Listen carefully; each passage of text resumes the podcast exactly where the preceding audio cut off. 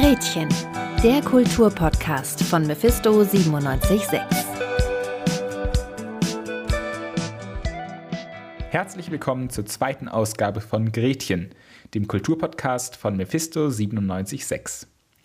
Nachdem es in der letzten Ausgabe um das Thema Resonanz in der Kultur ging, wollen wir uns in dieser Folge mit dem Kino beschäftigen. Film ab. Jeder vermisst ja in der Corona-Zeit unterschiedliche Dinge. Sei es das Feiern gehen, sei es das Freunde treffen, Sport machen oder ins Theater gehen.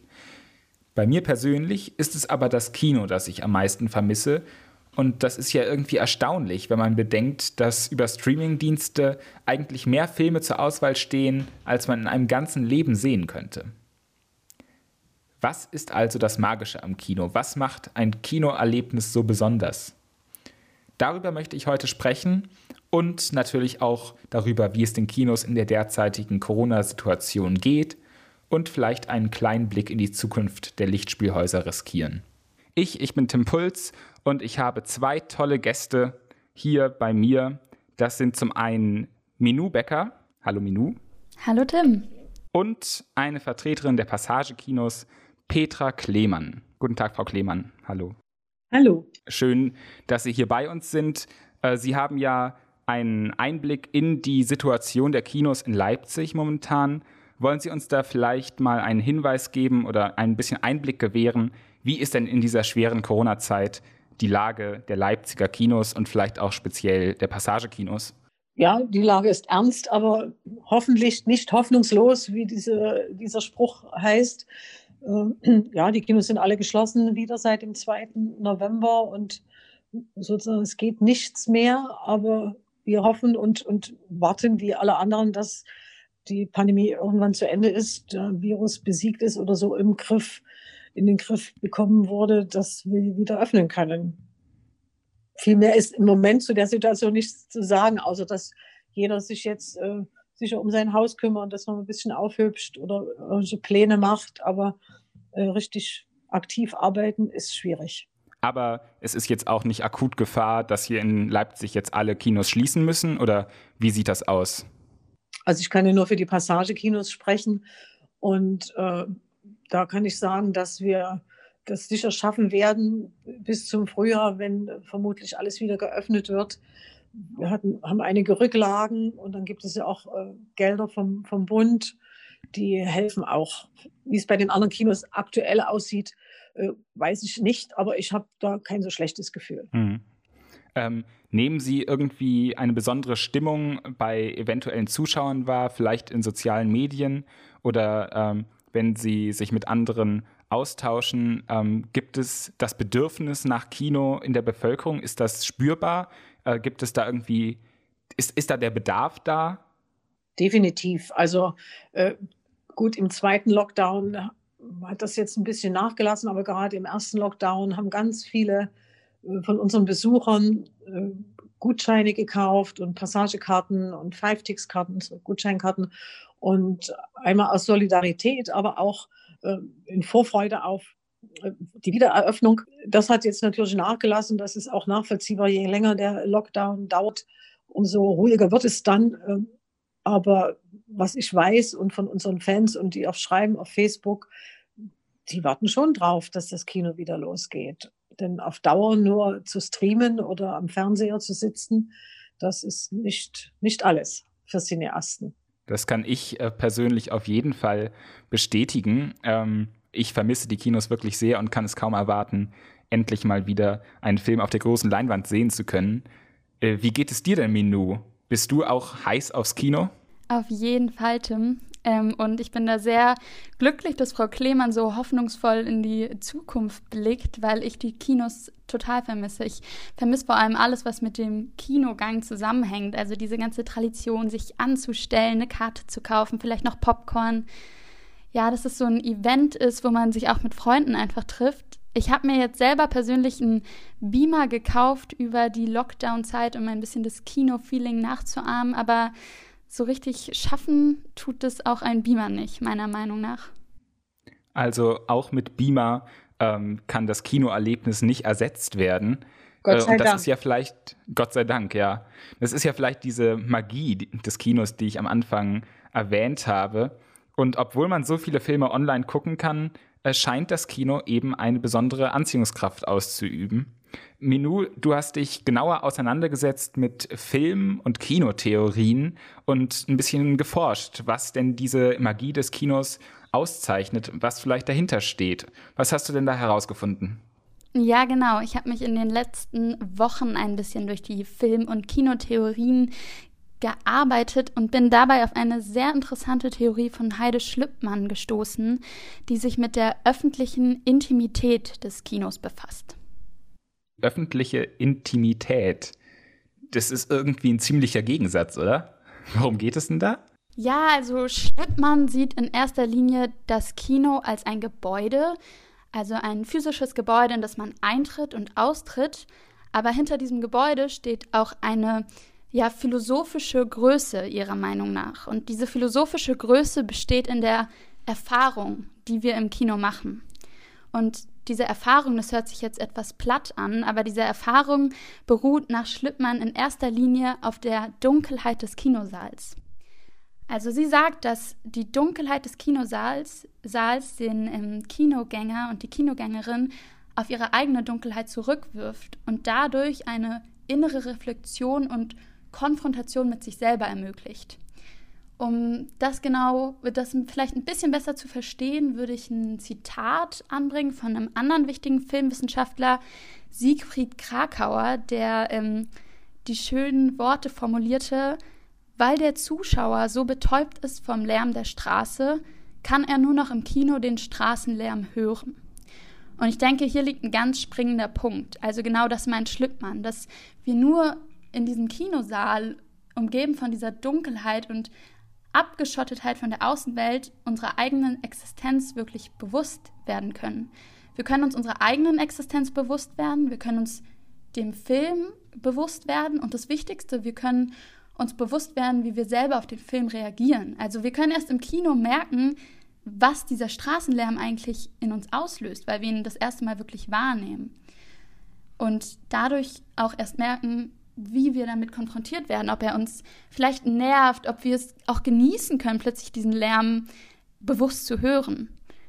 Hm. Also genau das ist das Entscheidende für Schlippmann, dass der Film als Medium uns die Wirklichkeit bewusst macht, aber dass nur das Kino als Ort mit all seinen Eigenschaften, mit dieser Dunkelheit, mit der Abgeschlossenheit, diesen Ort des, der öffentlichen Intimität auch schaffen kann.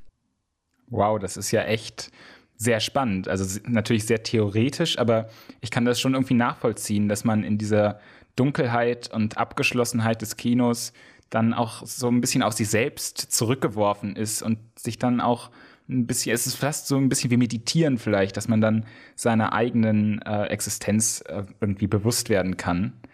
Und das kann ja auch vor allem dann im Kino funktionieren, wenn man eben nicht die ganze Zeit vom Handy abgelenkt wird, dass dann, während man einen Film guckt, äh, wieder die Aufmerksamkeit auf sich zieht. Ähm, das ist jetzt natürlich auch ein ziemlich theoretischer Ansatz. Frau Klemann, wie sehen Sie das denn? Äh, denken Sie, das Kino ist so ein Ort ähm, der besonderen Reflexion oder äh, sehen Sie das Ganze eher anders? Und wie versuchen Sie, die Zuschauer äh, fürs Kino zu begeistern? Mit welchen Qualitäten des Kinos werben Sie? Also zunächst möchte ich auch noch mal darauf eingehen, das ist schon so, dass, dass jeder Kinobesucher den Film für sich individuell äh, reflektiert und genießt oder sich anschaut, sich seine eigenen Gedanken macht, sitzt da im Dunkeln und ist in gewisser Weise für sich allein. Und äh, insofern stimmt das, aber zugleich sitzt er ja gemeinsam mit, mit vielen anderen in einem Raum und er möchte das auch so, weil bei aller Individualität ist der Mensch nun mal ein soziales Wesen und findet das viel besser und es macht ihm äh, natürlich mehr Spaß in einem Raum mit vielen anderen den Film zu genießen, die Reaktion der anderen zu hören, lachen oder weinen, je nachdem. Also insofern schließt das eine das andere tatsächlich nicht aus. Und dieses Gemeinschaftserlebnis, das ist auch das, was wir letztlich im Kino herausstellen als eines unserer besonderen Merkmale, die das Kino eben unterscheidet davon, wenn man zu Hause sitzt und einen Film sich anschaut, woher auch immer, ob im Fernsehen oder gestreamt dieses Gemeinschaftserlebnis. Und auch was Minou am Anfang gesagt hat, das ist ja auch so meine These, dieses ganze Drumherum. Dass man, man geht ja ins Kino, wie wenn man ausgeht, zur Party. Man kann auch ins Kino gehen. Das ist dann wie ein kleines Event mit dem Anstellen. Dann duftet es nach Popcorn und, und man freut sich auf das Bier, was man dann im Saal trinken kann. Das gehört ja irgendwie alles mit dazu. Und das, klar kann man Bier auch auf der Couch trinken, aber das ist viel schneller. Und deswegen, äh, ja, das ist einfach was anderes. Und äh, deswegen kommt es auch für die Kinos eben darauf an, dieses Merkmal herauszustellen. Also, dass Kino was Besonderes ist, dass man das gemeinsam erleben kann. Deswegen muss der Ort Kino auch schön gemacht sein, schön gestaltet sein. Also jetzt nicht nur ein gutes Programm, das ist natürlich essentiell, aber auch das drumherum, wo ich immer sage, Inhalt und Form müssen übereinstimmen. Also das, das ist ganz wichtig auch für den, für den Besucher, dass er sich wohlfühlt in dem Kino, dass die, die Mitarbeiter freundlich sind, dass die Toiletten sauber sind. All, all das gehört dazu, genauso wie, wie ein, ein, ein guter Film.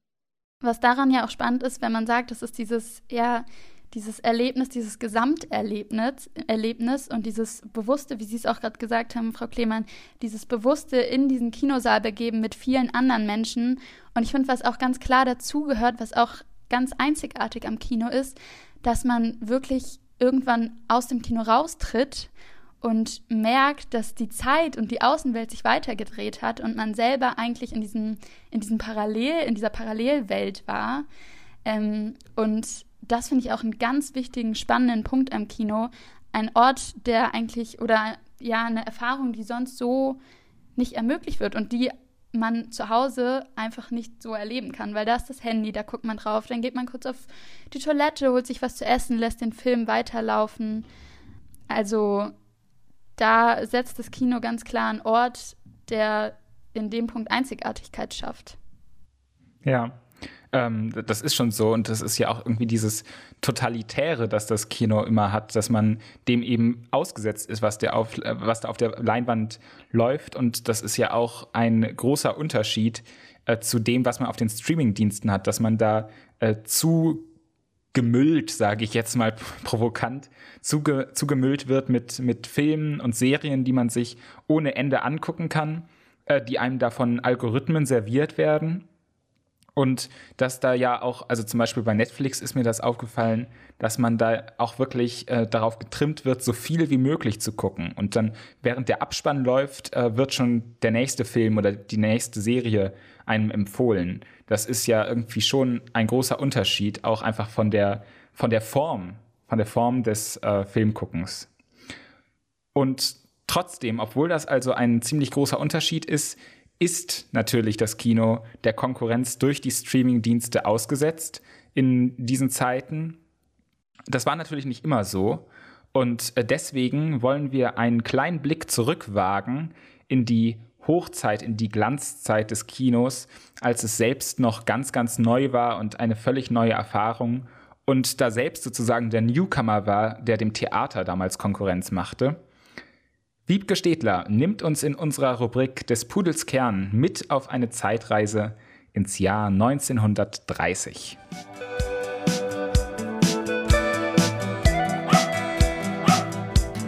Des Pudels Kern.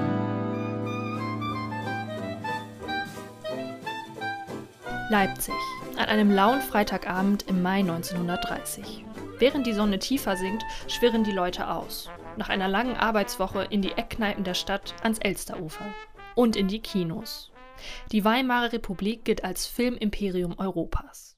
1930 gibt es in Deutschland ungefähr 5000 Kinos, allein über 50 davon in Leipzig. Da wäre zum Beispiel das Uniontheater Konnewitz, das Kapitol im Petershof, das Uniontheater Heinstraße und das Astoria in der Windmühlenstraße. Auch Monika hat Feierabend und macht sich mit der Straßenbahn auf den Weg ins Astoria. Zur Eröffnung des Astoria Theaters heißt es 1912 in der Filmzeitschrift Lichtbildbühne Was wir bis dahin gesehen hatten, musste unsere Anerkennung unumwunden hervorrufen. In geschmackvollem Weiß, das nur von leichtem Gold durchzogen und das durch eine hübsche Deckenbeleuchtung bestrahlt wird, zeigt sich das Entree. Die Farbe der Wände des Zuschauerraums ist ein vornehmes Dunkelgrün, dem von den Seiten und der Decke herab eine Fülle von Beleuchtung zuteil wird. Im von Gold durchzogenen Entree steht Monika nun und wartet auf ihre zwei Freundinnen. Heute gehen sie zur Abwechslung ins vornehme Astoria-Kino. Mit seinen mehr als 1500 Plätzen ist es eines der größten Kinos der Stadt. Es existiert bis 1943, als es im Krieg während eines Bombenangriffes zerstört wird. Es gehört der Universum Film AG, kurz UFA, der Filmfabrik Deutschlands. Die UFA produziert in Potsdam-Babelsberg Stummfilmklassiker wie Dr. Mabuse der Spieler oder Metropolis. Mittlerweile hat jedoch die Zeit der Tonfilme in den Kinopalästen begonnen. Monika ist heute Abend im Astoria, um sich Der blaue Engel anzusehen. Den neuesten Tonfilm mit Marlene Dietrich in der Hauptrolle, ihrer Lieblingsschauspielerin. Dietrich spielt eine femme fatale. Als Varieté-Tänzerin Lola fängt sie ein Verhältnis mit einem verschrobenen Gymnasialprofessor an. Die Beziehung endet in einer Tragödie. Ich bin von Kopf bis Fuß auf Liebe eingestellt, denn das ist meine Welt und sonst gar nicht. Ich bin Dr. Emanuel Rath. Ich bin hier in amtlicher Eigenschaft. Sie verführen meine Schüler. Ausgerechnet. Denken Sie, ich habe hier einen Kindergarten? Bist du wahnsinnig? Da wird ja der größte Sekt spendiert. Ich will er. Tu ich nicht. Künstlerin. Was bist du? Künstlerin. Also was sagen Sie dazu, Herr Professor? Ich muss doch sehr bitten, Herr Direktor. Sie sprechen von meiner zukünftigen Frau. Die Produktion war für die UFA vor allem eins: teuer. Doch der Aufwand lohnt sich. Der Film ist ein Publikumsmagnet. Auch in den USA wird der Film ein Riesenerfolg. Marlene Dietrich wird zum gefeierten Weltstar. Gegen halb neun kommen auch Monikas Freundinnen dazu. Die Frauen sind schick angezogen und lassen sich das Kino einiges kosten. Der Eintritt kostet immerhin drei Mark. Als Dienstmädchen verdient Monika nur 30 Mark jede Woche. Doch sie zögert nur kurz, bevor sie an der Kinokasse den Eintritt bezahlt. Wie für viele andere ist das Kino auch für Monika nicht nur eine Freizeitbeschäftigung. In Zeiten der Weltwirtschaftskrise bieten Kinos eine willkommene Abwechslung vom harten Arbeitsalltag. Der Film ist das Leitmedium der Zeit, das Kino der Ort, um mit Freundinnen auszugehen. Die halbe Stadt spricht über den neuesten Auftritt von Marlene Dietrich. Im Astoria beginnt gegen 21 Uhr endlich die Vorstellung. Monika sitzt bereits auf ihrem Platz am Ende des Saals, als plötzlich das Licht ausgeht. Für einen kurzen Moment schaudert sie, bevor das flackernde Bild auf die Leinwand geworfen wird. Über eine Filmvorführung im Astoria berichtet die Lichtbildbühne weiter. Die Beleuchtungseffekte, die sich hier zeigen, sind eine Sehenswürdigkeit für sich. Als das Publikum bald nach elf Uhr das Haus verließ, war es voll des Lobes über all das, was es innerhalb der drei Stunden geschaut hatte. Die 1930er Jahre gehören zur Glanzzeit des Kinos. Noch ist es mindestens 20 Jahre entfernt von seiner ersten großen Krise. Mit dem Wirtschaftswunder in den 1950er Jahren kommen immer mehr Fernseher in die deutschen Haushalte. Jahre später folgt das Pay-TV. Im neuen Jahrtausend kommen Videoplattformen wie YouTube und Streamingdienste wie Netflix dazu. Die Menschen haben immer weniger Grund, ins Kino zu gehen und dort die neuesten Blockbuster zu schauen. Von den 5000 Programmkinos in Deutschland sind 2018 nur noch knapp 830 übrig. Danke an Wiebke Stedler für diesen Rückblick in die goldene Ära des Kinos. Wir haben es eben gehört, die Kinos werden weniger.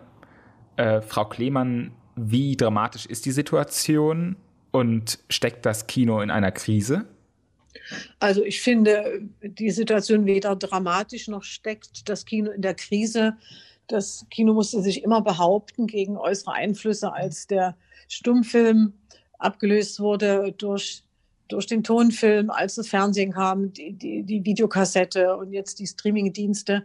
Das Kino musste sich immer wieder neu erfinden und definieren und äh, hat natürlich dabei Federn gelassen, aber jetzt nicht so, dass, dass es äh, von der Bildfläche verschwinden wird und so ist es weder weltweit noch in Deutschland. Und ich glaube, auch Corona wird dem Kino nicht den Garaus machen können. Apropos Corona, ähm, da gibt es ja schon einige Verschiebungen momentan, vor allem in den USA. Äh, Warner Brothers hat ja angekündigt, Ende des letzten Jahres, dass äh, 2021 alle Filme, die von Warner produziert werden, gleichzeitig im Streaming und in den Kinos starten sollen, zumindest in den USA. Das ist natürlich ähm, eine Entwicklung, die man zur Kenntnis nehmen muss und äh, die vielleicht auch so dann bald in Deutschland zu erwarten ist. Äh, können Sie sich das vorstellen? Also vorstellen kann man sich das und muss man vielleicht auch. Es ist natürlich keine, keine gute Entwicklung, auch wenn man jetzt, äh, wenn ich damit die Streaming-Dienste generell natürlich überhaupt nicht verteufeln will, die haben ihre Berechtigung, genauso wie das Kino. Aber das Kino ist nun mal das Flaggschiff an der Filmfront und äh, braucht auch eine gewisse Entfaltungsmöglichkeit, eine ungestörte und insofern stören, stört eine Parallelauswertung natürlich. Und das, das mögen die Kinos und wollen die Kinos in Amerika auch nicht, genauso wenig wie die Kinos in Deutschland. Ob sich das rechnet für die, für die Produzenten, das wird man sehen. Äh, Im Moment ist es auf jeden Fall eine Antwort auf die Pandemie. Aber schön, schön, ist, es, schön ist es nicht, sage ich mal, aus Kinosicht. Mein, meinen Sie, das könnte sich, wenn das gut läuft und äh, finanziell sich auch rechnet für die Verleiher, ähm, dass das dann in Zukunft auch beibehalten werden könnte, dieses Modell? wenn es für die, für die Produzenten und Verleiher rechnet, dann muss man damit rechnen, weil alles, was Geld bringt, wird, wird dann äh, gemacht. Aber das bleibt ihm abzuwarten. Wie gesagt, ist, die Kinoauswertung ist immer noch die Auswertung eines Filmes, die am lukrativsten ist für die Produzenten. Wie gesagt, es ist eine Art Flaggschiff für, für alle Nachauswertungen, sei es auf dem DVD-Bereich, auf dem, im Fernsehsektor oder fürs Merchandising eines Filmes, wie zum Beispiel Eiskönigin oder so, wo große Merchandising-Maschinerien dahinter stehen. Dafür braucht man schon das Kino. Andererseits ist es in der Tat jetzt so, dass dass es nicht mehr so ist wie früher, dass Filme Wochen und Monate lang im Kino sind und äh, diese wochenlange Auswertung brauchen. In aller Regel ist jetzt ein Film nach sechs bis acht Wochen. Es gibt auch Langläufer, von denen mal abgesehen, wie Parasite zum Beispiel, äh, sind die Filme dann ausgewertet, sodass dann auch kürzere Auswertungsfenster als jetzt von zwei oder drei Monaten durchaus denkbar und auch akzeptabel für die Kinos sind. Sie fürchten jetzt nicht, dass äh, auf lange Sicht die Streamingdienste äh, dem Kino den Rang als ähm, Erstverwerter oder ähm, Flaggschiff, wie Sie es beschrieben haben, äh, abzulaufen? Ich glaube es nicht, weil die Filme, die, die, die, produziert werden fürs Kino, die brauchen auch die große Leinwand. Und die, da hat auch jeder Filmemacher dann das Interesse, dass, dass der Film dann auf der großen Leinwand zu sehen ist. Klar muss man, muss man Respekt haben und äh, muss sich darauf einstellen, Furcht sollte man in jedem Fall nicht haben. Man muss dann eher sehen, dass man die Kinos so aufstellt oder dass die Kinos sich so aufstellen, dass, dass jedem Besucher klar ist, also wenn ich ins Kino gehe, habe ich ein ganz anderes Erlebnis, als wenn ich einen Film streame. Also man muss sich wappnen, man muss damit umgehen, man muss Konzepte entwickeln, wie das äh, Kino sich behaupten kann gegenüber dem Streaming. Äh, Minou, du hast äh, in dieser Richtung recherchiert und äh, du hast gesprochen mit dem Kulturwissenschaftler und Filmemacher Ringo Rösner. Was ist denn dabei herausgekommen? Ähm, ja, genau. Also Herr Rösner sieht es auch immer noch so, dass es Filme gibt, die für die große Leinwand gemacht sind. Ganz klar, wie Frau Klemann das gerade auch gesagt hat. Er ist sich aber auch sicher, dass Kinos oder dass Streamingdienste dem Kino im Kern nichts wegnehmen werden und dass man den ZuschauerInnen immer noch die Entscheidung überlassen kann und irgendwo auch die Verantwortung zu sagen, das ist ein Film, den ich im Kino sehen will. Und daher denkt er auch, dass es durchaus plausibel und gut ist, Filme gleichzeitig starten zu lassen im Kino und auf Streaming-Plattformen, weil er da drin in erster Linie nur Vorteile sieht. Also beispielsweise aus Marketinggründen, dass das viel rentabler ist. Ein wichtiger Punkt für ihn ist auch ähm, der Demokratisierungseffekt. Also er sagt, dadurch, dass Filme gleichzeitig auf Streaming-Plattformen starten, können Menschen, die beispielsweise in ländlicheren Gegenden leben, Filme auch schon früher sehen und dadurch an einem, an einem Diskurs teilnehmen, an, an einer Meinung, an einem Gespräch über die Filme und dass das eigentlich nur positive Effekte hat. Ähm, einen weiteren wichtigen Punkt, und hier setzt er ein bisschen, ähm, Frau Klemann, Ihrer Meinung, das Flaggschiff des Kinos an der vorderen Spitze etwas entgegen. Ähm, denn er denkt, dass so eine, so eine, eine Hierarchie zwischen Kino und ähm, ja, Streaming-Plattform der falsche Ansatz ist. Wir können da ja einfach mal reinhören, was er dazu sagt. Und was ich da ein bisschen schade finde, ist eher, dass es äh, immer noch diese Hierarchie gibt. Kino ist das Besondere und da müssen alle hin und Streaming-Plattform ist eher so, hm, verdienen wir Geld mit und Fernsehen wollen wir überhaupt gar nicht, aber machen wir auch noch mit. Das glaube ich, in dem Moment, wo ich die, die Sperrfristen oder auch die, die Abfolge von wann läuft wo was irgendwie auflöse, löst sich vielleicht auch dieses hierarchische Denken. Und man konzentriert sich da viel mehr, was, wo will ich irgendwie gezeigt werden, was für ein Publikum will ich damit erreichen, äh, auch in den formattechnischen Fragen. Ja, genau, das sind die Worte von Ringo Rösner. Ähm, und ich finde den Gedanken an sich sehr interessant, zu sagen, dass man diese Strukturen aufbricht und wirklich das Vertrauen in die KinogängerInnen setzt. Ähm, und wie sich, wie auch eine Studie von 2018 der Filmförderungsanstalt gezeigt hat, sind es immer noch die NutzerInnen von Streamingdiensten, die am häufigsten ins Kino gehen, also häufiger als der oder die Durchschnittsdeutsche ähm, oder Deutscher. Und das finde ich eine sehr spannende Erkenntnis und auch hoffnungsvoll oder ein hoffnungsvoller Blick in die Zukunft, da man sieht, dass Streaming-NutzerInnen die Qualität des Kinos durchaus auch erkennen und sehen. Natürlich habe ich da auch eine Meinung dazu. Äh, natürlich äh, bringt das Vorteile, dass äh, das Streamen von Filmen für, für Bewohner ländlicherer Gegend Gegenden, denn dort gibt es äh, oftmals weniger Kinos, beziehungsweise die Belieferung der Verleiher erfolgt ja nicht flächendeckend, wenn die einen Film starten. Ne? Das ist eigentlich immer noch so klassisch, als würden sie Filmkopien äh, übers Land verteilen. Wenn man streamt, ist es wurscht. Äh, dennoch ist es einfach so, dass, die, dass das Marketing, was um einen Film herum ist, ungleich größer und wirkungsvoller ist als äh, als das ein Streamingdienst vermag und die, die Verbreitung und die Wahrnehmung eines Films über das Kino und über die Besucher, die ins Kino gehen, ist doch ungleich größer als äh, die Verbreitung oder die Mundpropaganda, die sich vielleicht zwischen äh, Streaming-Usern abspielt. Äh, und so meine ich auch die, äh, das Wort Flaggschiff, wenn ich das so verwendet habe für das Kino. Ja, das ist einfach, sagen wir mal, das am, am Anfang steht der Auswertungskette und, und auch die größten Effekte bringt äh, der, für die Wahrnehmung des Filmes. Ja, das ist jetzt, kann man als Rangigkeit werten, ist es vielleicht auch, in meinem Denken ist es schon noch ein bisschen so. Aber wie gesagt, ich kann mir gut vorstellen, dass, dass, äh, dass sich vielleicht irgendwann aufhebt, so vom Grunde her. Es wird sich schon auch vermutlich äh, verwischen, diese Unterschiede, die, die wir jetzt noch machen, dass es dann irgendwann alles gleichgeschaltet ist und einzig allein der Besucher, der, der, der User äh, entscheidet, schaue ich mir den Film auf der großen Leinwand an oder, oder zu Hause in meinem Wohnzimmer. Aber die großen Firmen, die ja auch für diese Flaggschiff-Filme, die das Kino äh, ja auch so attraktiv dann vielleicht machen, ähm, die das äh, produzieren, die steigen ja auch immer mehr auf Streaming um. Zum Beispiel der neue Streamingdienst Disney Plus, der jetzt Mulan kürzlich exklusiv dort zeigte, der ja eigentlich auch fürs Kino gedacht war. Da kann man jetzt sagen, das sind alles Entwicklungen, die aufgrund von Corona jetzt so passieren müssen. Aber vielleicht sind das ja auch Entwicklungen, die durch Corona nur beschleunigt werden. Unser Satiriker Jonas Wilhelm vom Nachschlag wirft jetzt einen Blick auf diese möglicherweise düstere Zukunft.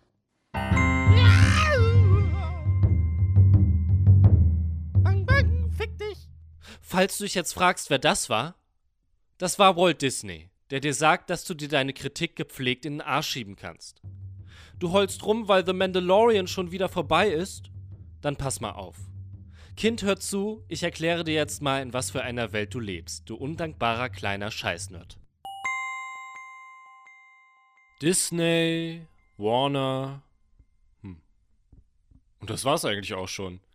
Die teilen sich die komplette Welt auf. Und genau das spiegelt sich eben auch in den Filmen wieder. Ich sag nur Franchise, Franchise, Franchise, Sellout, Sellout, Sellout.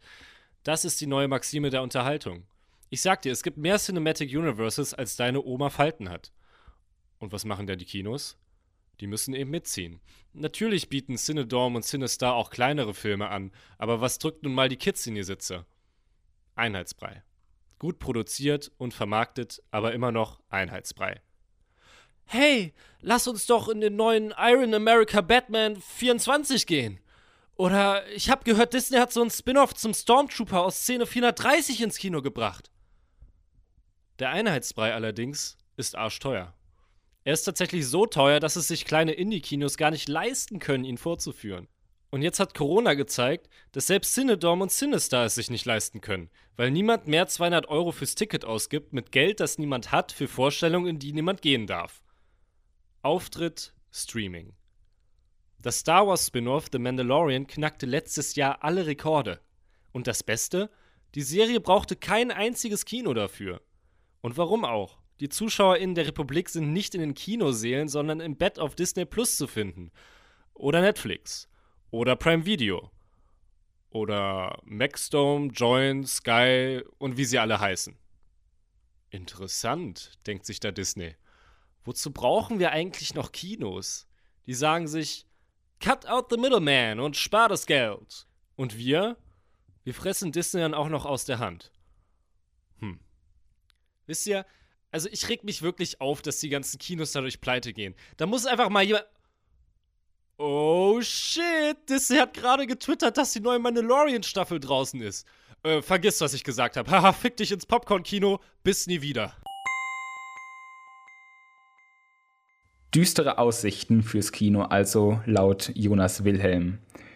Das führt uns dann zwangsläufig zu der Frage, Frau Klemann, ist das Kino noch zu retten? Muss es überhaupt gerettet werden? Also noch ist es ja nicht äh, verloren. Es muss also noch nicht gerettet werden. Äh, Fakt ist natürlich eins, nach so langer Schließzeit, äh, die wir jetzt noch ja auch vor uns hatten und die wir auch im, den Sommer über hatten mit beschränkter Kapazität und alle waren doch vorsichtiger geworden, braucht es eine gewisse Zeit, bis das Kino wieder so richtig ins Bewusstsein der Leute zurückgekommen ist. Es ist, dauert oft länger, als das Kino selbst geschlossen war. Dessen bin ich mir bewusst. Das sind Erfahrungen, die gab es schon schon früher. Aber es, es wird wieder aufblühen. Das wird alles wieder in Schwung kommen, so wie der Rest der Wirtschaft sicher auch. Und es werden wieder schöne Filme gedreht, die besonders gut auf der Leinwand aussehen. Und äh, insofern muss man einfach weitermachen und durchhalten und wie schon gesagt, alles, alles auch schön machen und hübsch für die Besucher. Dann wird das schon klappen. Und äh, die Filme, wie gesagt, werden nicht nur für die Streamingdienste gedreht, die werden auch für die Leinwand gedreht. Und äh, so sehe ich das zumindest und es ist auch nichts anderes absehbar.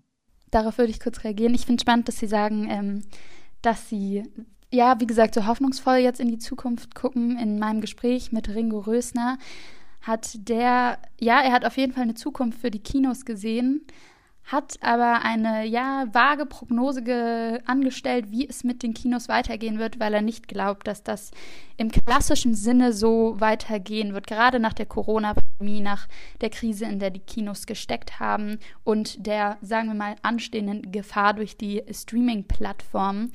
Ähm, genau. Er sagt. Also ich glaube, eher wird sich wird sich diese Kinolandschaft diversifizieren in, äh, in die Kinos, die Filme zeigen, die, die eher an den Streaming-Plattformen hängen und äh, die Kinos, äh, die eher aus so einer künstlerischen Förderungs- oder sehr europäisch Förderungssituation kommen. Genau, das sind die Worte von Ringo Rösner.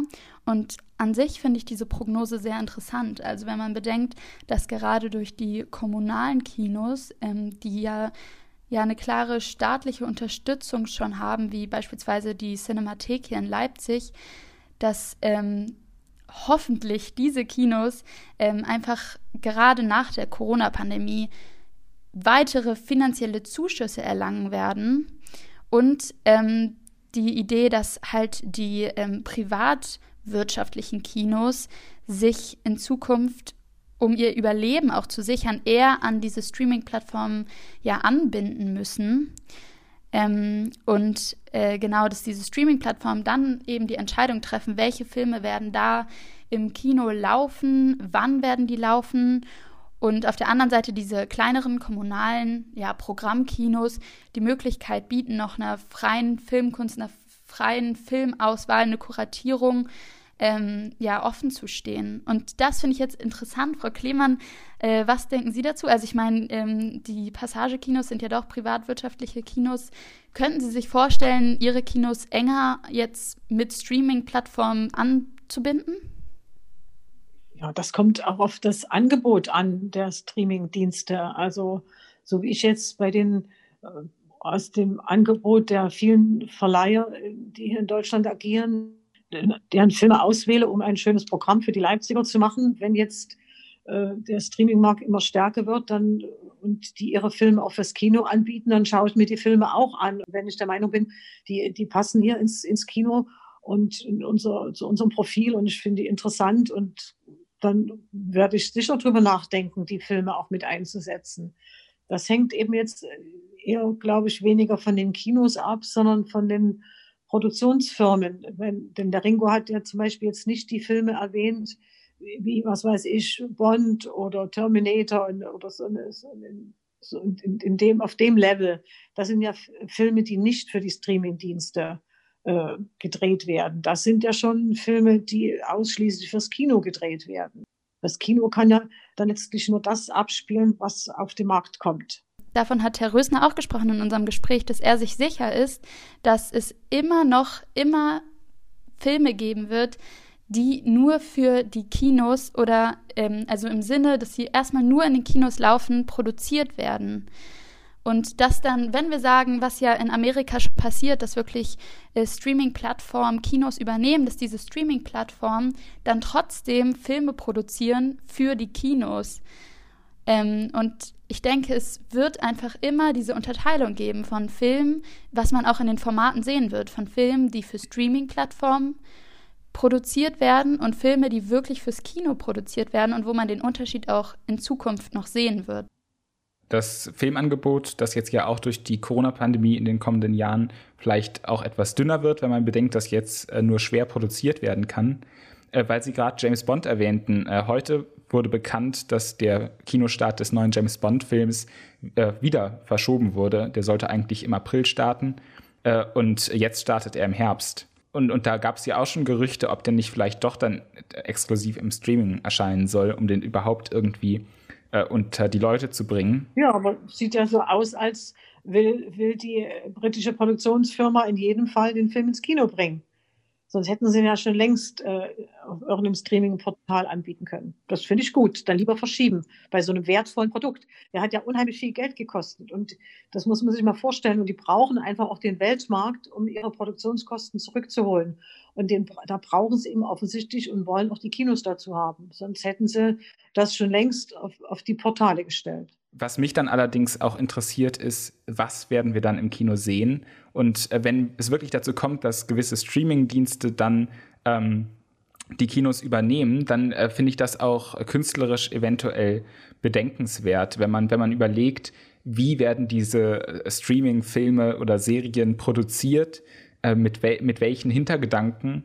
Äh, und da wird man natürlich dann auch ästhetische Entscheidungen treffen, wenn man sagt, der soll sowohl für die Streaming-Dienste als auch für das Kino gut verwendbar sein.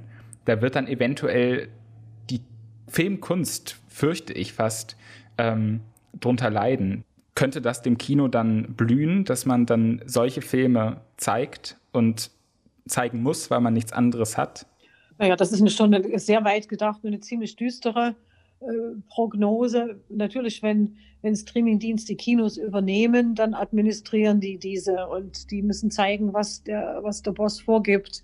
Aber solange es noch unabhängige Kinos gibt, und die, die wird es sicher noch eine ganze Weile geben, haben die ja die Entscheidungshoheit, was, was, welche Filme sie zeigen. Und es gibt ja nicht nur Produktionsfirmen, die zugleich Streamingdienste sind, sondern große, unabhängige, kleine, mittlere Produktionsfirmen, die in Europa und weltweit Filme drehen, künstlerisch, mit eigenem künstlerischen Anspruch, mehr oder weniger, das ist ja immer auch subjektiv. Also ich sehe nicht das Szenario, dass hier die Streamingdienste, die sind zwar gefräßig, das würde ich auch so, könnte man sich so vorstellen oder übersetzen, aber dass die jetzt hier alles vereinnahmen, das sehe ich jetzt zumindest noch nicht. Und ich denke, an sich ist das eine Frage, die man sich in der Zukunft stellen muss, Tim.